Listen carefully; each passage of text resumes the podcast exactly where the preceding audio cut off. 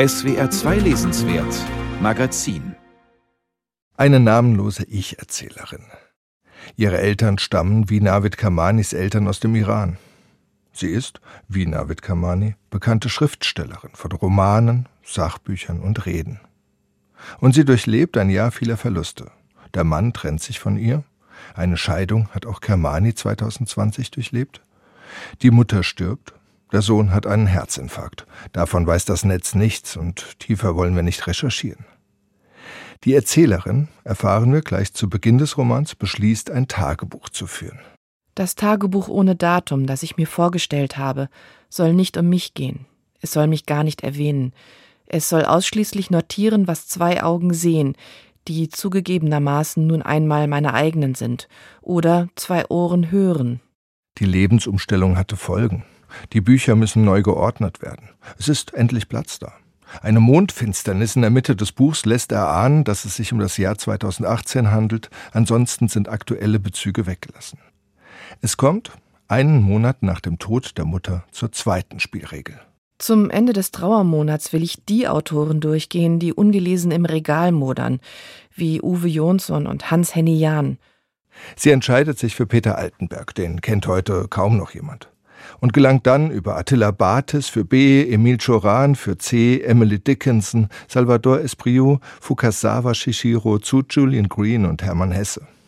An bekannten Autoren tauchen später noch Helene Hegemann, Ernst Jünger und Ovid auf, die Mischung ist wild. Und die Leserin oder Lesschreiberin, wie sie sich nennt, kommt, nach dem Titel des Romans ist das nicht überraschend, bis zum S. Die Handlung selbst füllt, man ahnt es, nur einen Bruchteil der 656 Seiten. Weitaus umfangreicher sind die Buchbetrachtungen, Zitatsammlungen, Exzerpte und Kommentare.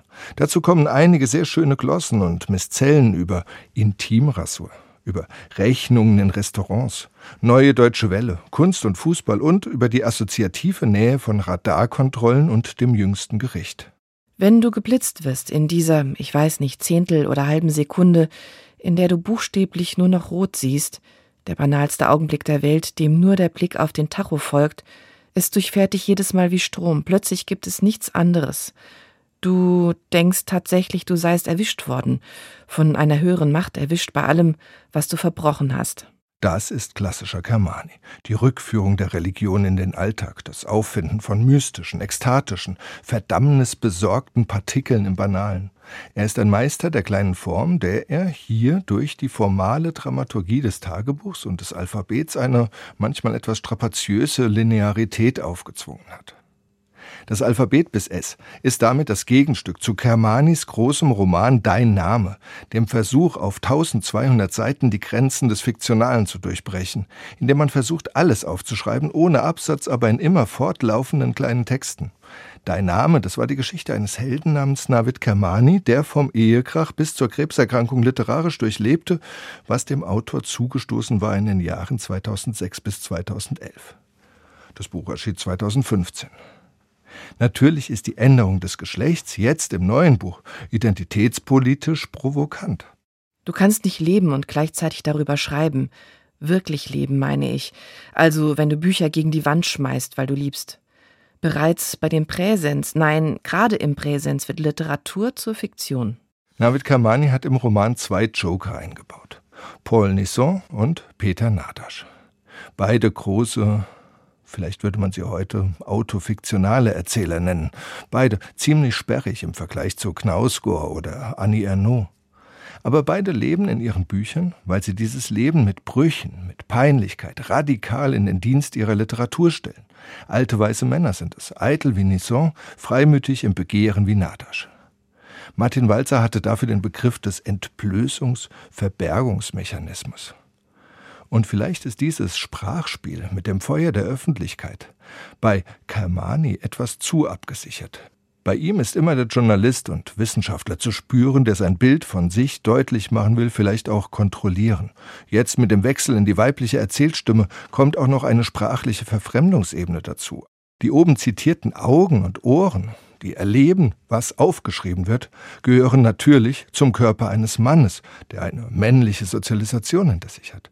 Spürbar wird das spätestens an einer kurzen Bettszene nach 200 Seiten, die eher plump pornografisch daherkommt und gar nichts mit dem Rest des Buchs zu tun hat. Flaubert meinte mal, ich bin Madame Bovary. Navid Kermani könnte das von seiner Heldin nicht sagen. Und nur, damit neben der nicht ganz euphorischen Besprechung in diesem Beitrag auch noch eine richtige Empfehlung enthalten ist.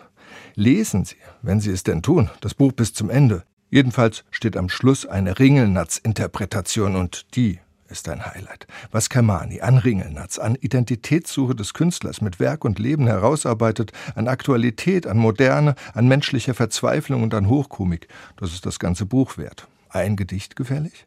Ein Komiker von erstem Rang ging eine Straße links entlang. Die Leute sagten ringsumher hindeutend, das ist der und der. Der Komiker fuhr aus der Haut, nach Haus und wirkte seine Braut, nicht etwa wie von ungefähr, nein ernst, als ob das komisch wär.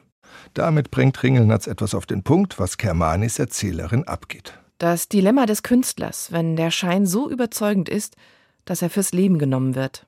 Navid Kermani kann seiner Erzählerin nicht sein eigenes Leben leihen. So nah ans Leben kommt sie nicht, dass man sie damit verwechselt. Ist das also jetzt autofiktionales Erzählen oder fiktional, weil der Dichter sich mit weiblichem Pronomen schmückt? Ich weiß es nicht, halte es aber leider auch für, wie sagt man, neppig. Aus den entlegenen Winkeln meines Bücherregals habe ich jedenfalls, nachdem ich das Alphabet bis S von Navid Kermani gelesen habe, gleich mehrere Bücher befreit.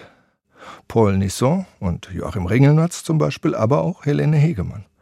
Das Buch wird vom Verlag als Roman kategorisiert. Das finde ich trifft es nicht ganz, aber mit vielen Unterstreichungen und Klebezetteln kommt das Alphabet bis S trotzdem ins Regal, nämlich zu den Sachbüchern.